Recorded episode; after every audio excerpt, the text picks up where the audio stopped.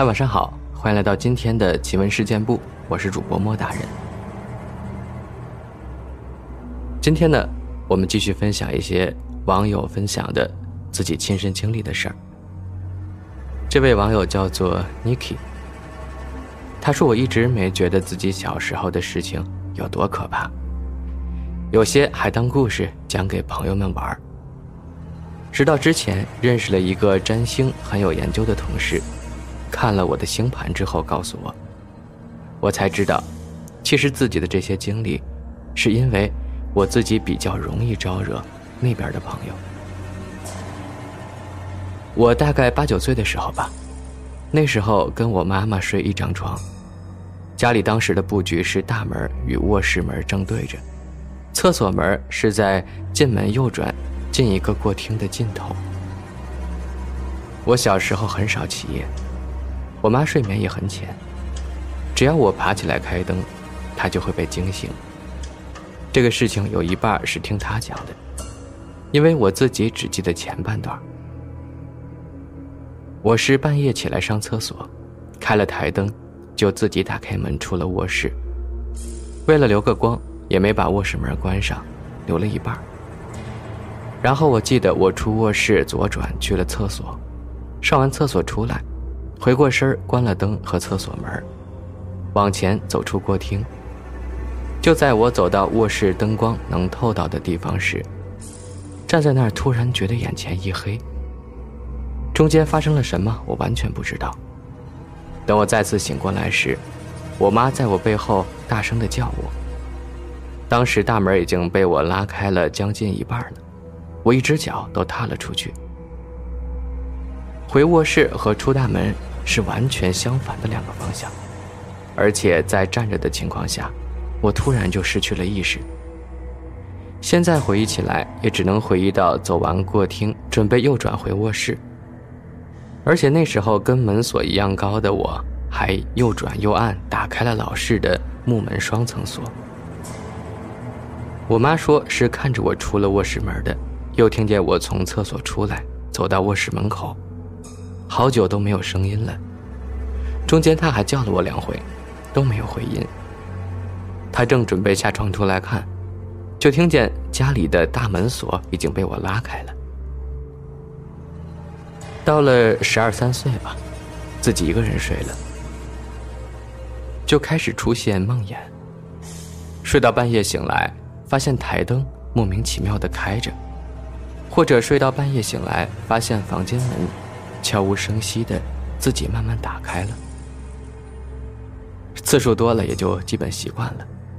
虽然每次都是吓得感觉整个头皮都发麻，精神紧张到觉得疲惫，才又睡过去。最可怕的一次梦魇是在高中，住校，六人的寝室，我睡在最靠近门的下铺，上铺没人住，右边靠着墙，一墙之隔就是厕所。半夜不知道几点，我突然醒了过来，眼睛睁不开，头偏了一下，就发现动不了了。我知道是梦魇了，就想着慢慢放松，等我缓一缓，应该就能动了。也不知道过了几分钟，感觉枕头旁边有东西，踩在枕头上，慢慢的靠近我的右耳，然后我就觉得右耳边的枕头陷了下去，好像真的有东西踩在上面。从右耳旁边爬到头顶，再到左耳边，然后枕头突然下陷的很厉害，感觉是那个东西跳了一下，跳下床了。当时我一心以为是宿舍有老鼠，所以感觉又恶心又害怕，就非常使劲的想睁开眼确认一下。就在我使劲的那一瞬间，有人对着我的脸吹气儿，然后慢慢对着我的嘴吹。风越来越强，吹得我嘴唇都微微的有点打开了。我试图把嘴唇闭上也没有用，感觉像是风扇一档一档调到最大，一直到我的嘴都被打开了。突然风就停了。风停的一瞬间，我就能睁眼了，但身体还是不能动。我当时头微微左偏，能看到月光斜着照到寝室地板上。还能听到室友在说梦话呢。当时特别特别想张嘴喊“有老鼠”，可就是发不出任何声音。最后也是紧张到精疲力尽，才又睡过去。成年之后很少梦魇了，尤其换了地方工作，平时比较忙，晚上都睡得很死，就更少了。到这边之后，认识了会占星的同事，他看了我的星盘，告诉我我比较容易招惹这些东西，让我不要用带铃铛的东西，不要用香薰一类的，最好能在睡前有冥想的习惯。一开始还挺在意的，也把钥匙扣上的铃铛换掉了。反正中间有大半年都没再发生过梦魇之类的事儿。今年三月份有天晚上。我记得我当时是零点三十四，最后看了一眼手机，调好闹钟，把手机放枕头边插上充电线，就准备睡了。本来平时都睡得挺晚的，那天感觉有困意，就趁机睡了。我自己感觉睡了好久，突然醒了，听见自己的手机很小声，在放着类似没有调好频道的广播，那种滋滋的杂音。而且杂音里感觉有人正在说话，像是什么深夜访谈节目。因为我一向有听着音乐睡觉的习惯，当时也是迷迷糊糊想着关掉它继续睡。结果我把手机抓在手里，怎么也按不亮屏幕，不管是关机键还是 Home 键都没反应，屏幕一片黑，杂音还在一直响，心里一烦，就顺手把手机扔到地上去了。一扔出去，手机就不响了。当时都吓到了，万一屏幕摔碎了怎么办？于是上半身撑着下床，顺着充电线去摸手机。刚摸到手机，抓起来看的时候，突然眼前看到一条白色睡裙的裙摆，借着床头空调的 LED 屏灯，也看得模模糊糊，是条棉的，感觉反复洗的有点泛黄的裙子。花纹是那种七八十年代很流行的玫瑰碎花。我顺着裙子往上看，是个披着头发的人，不是像贞子那种很顺很长的，而是中长发，感觉非常的毛躁，非常干的头发，很蓬松的挡住了脸。我抬头的时候，那个人也把腰弯下来，头凑向我。我就本能的往后退，一直缩到被子里。那人也一直把头往我脸上凑，嘴里还滴滴滴的嚎叫，声音很粗犷。在非常惊恐的情况下，我吓得想要尖叫，却发现我叫不出声音。直到那个人的头发蹭到我眼前，突然我叫出来了，然后什么都没了。我马上爬起来，把房间灯全都打开，一片大亮。我的手机还连着充电线，摔在房间的中央。拿起来看时，时间显示零点五十分。第二天，我就把刚打开的香薰给扔了。现在想想，真是作死。后来跟之前搬走的隔壁房间室友聊天他说他搬走就是因为晚上经常听到说话的声音。因为他自己体质很虚，所以怕这些东西，就搬走了。担心说出来我们会觉得害怕，也就没跟我们说实话，只说是房间靠近马路，晚上睡得不好才搬的。现在我也搬家了，再也不敢作死用香薰或者铃铛了。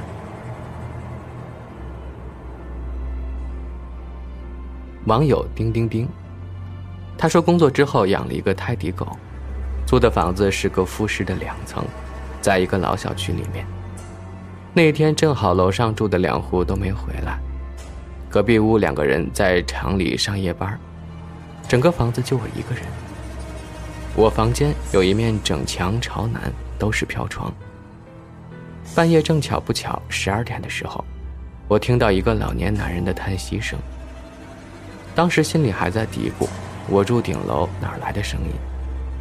突然，我的泰迪对着窗户外面一边发抖一边狂叫，目光还像看着什么东西在移动。我的狗狗之前在家一声都不吭的，更何况这样惊恐的叫从来没有过。狗狗一边叫一边往我旁边躲，最后看到房间房门的角落里，我吓得一声不敢吭，大气儿都不敢出，感觉浑身汗毛都要竖起来了，嘴里念着阿弥陀佛。狗狗大概持续叫了将近一个小时吧，才渐渐停了下来。我赶紧打电话给朋友，让他打车来陪我，直到听到他敲门喊我，我才敢动。第二天一早，我上班，在楼下单元门门口看到了人家烧的纸钱。没几天，我赶紧搬家走了，从此我家狗再也没有这样叫过。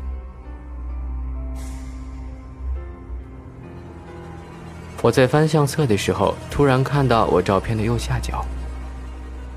我家从来都没买过什么娃娃。男朋友说，那东西就像个小鬼。虽然朋友说可能是衣服拍照角度导致看起来很恐怖，但是联想到我家猫经常莫名其妙的疯狂乱抓乱跑，还是心里怵怵的。衣服的话，很难有那么圆润的头吧。网友赚大钱分享的一个照片啊，我也看到了照片中的这个小头，真的好可怕，还在笑呢。以上的内容呢，都来自爆猛的整理。接下来呢，我们来分享一些我们听众朋友他们投稿的故事。这位朋友叫做用户七四六八，他是一个来自新浪微博的网友，他投稿给我。他说：“我来分享一个我自己亲身经历的事儿。我属于体质比较弱的人，经常遇到科学不能解释的事儿。有一次，有一个孕妇跳河，我朋友非要拉着我去看。我们去的时候已经打捞起来了，当时尸体盖着一张塑料。我朋友拉着我凑前去看，结果刚好看到警察让家属认尸体，家属一直哭，不肯上前看。”尸体当时是趴着的，穿着白色的羽绒服。结果有一个警察一把翻了过来，我刚好看见那一幕。尸体脸色惨白，眼睛嘴巴都张着，吓得我一个机灵。回去以后我就病了半个月，吃药打针怎么都不好。后来我妈还给我求了一个平安符，才慢慢好起来。再分享一个吧，我前男友是消防员，因为部队管得比较严，我们见面很少。有一次他休假，我去找他，结果他那天出警，没有休假，我就在他们部队旁边的酒店住了一晚。那天酒店给我的房间在特别角落里，而且窗户是对着他们部队的。晚上暴风雨、打雷闪电的，我一直迷迷糊糊的，像是睡着了。又像是没有睡着。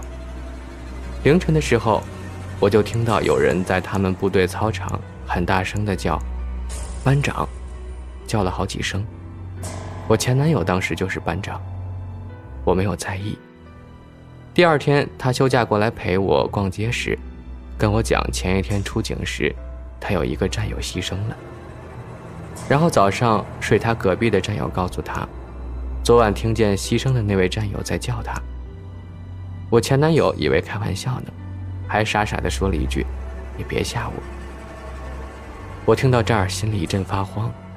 我告诉他，其实那天早上我也听到了，有人在喊班长。他当时不以为然，我们也就没有谈起这个话题。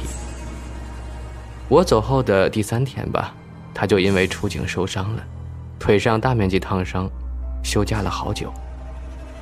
我一直都觉得跟那件事有关。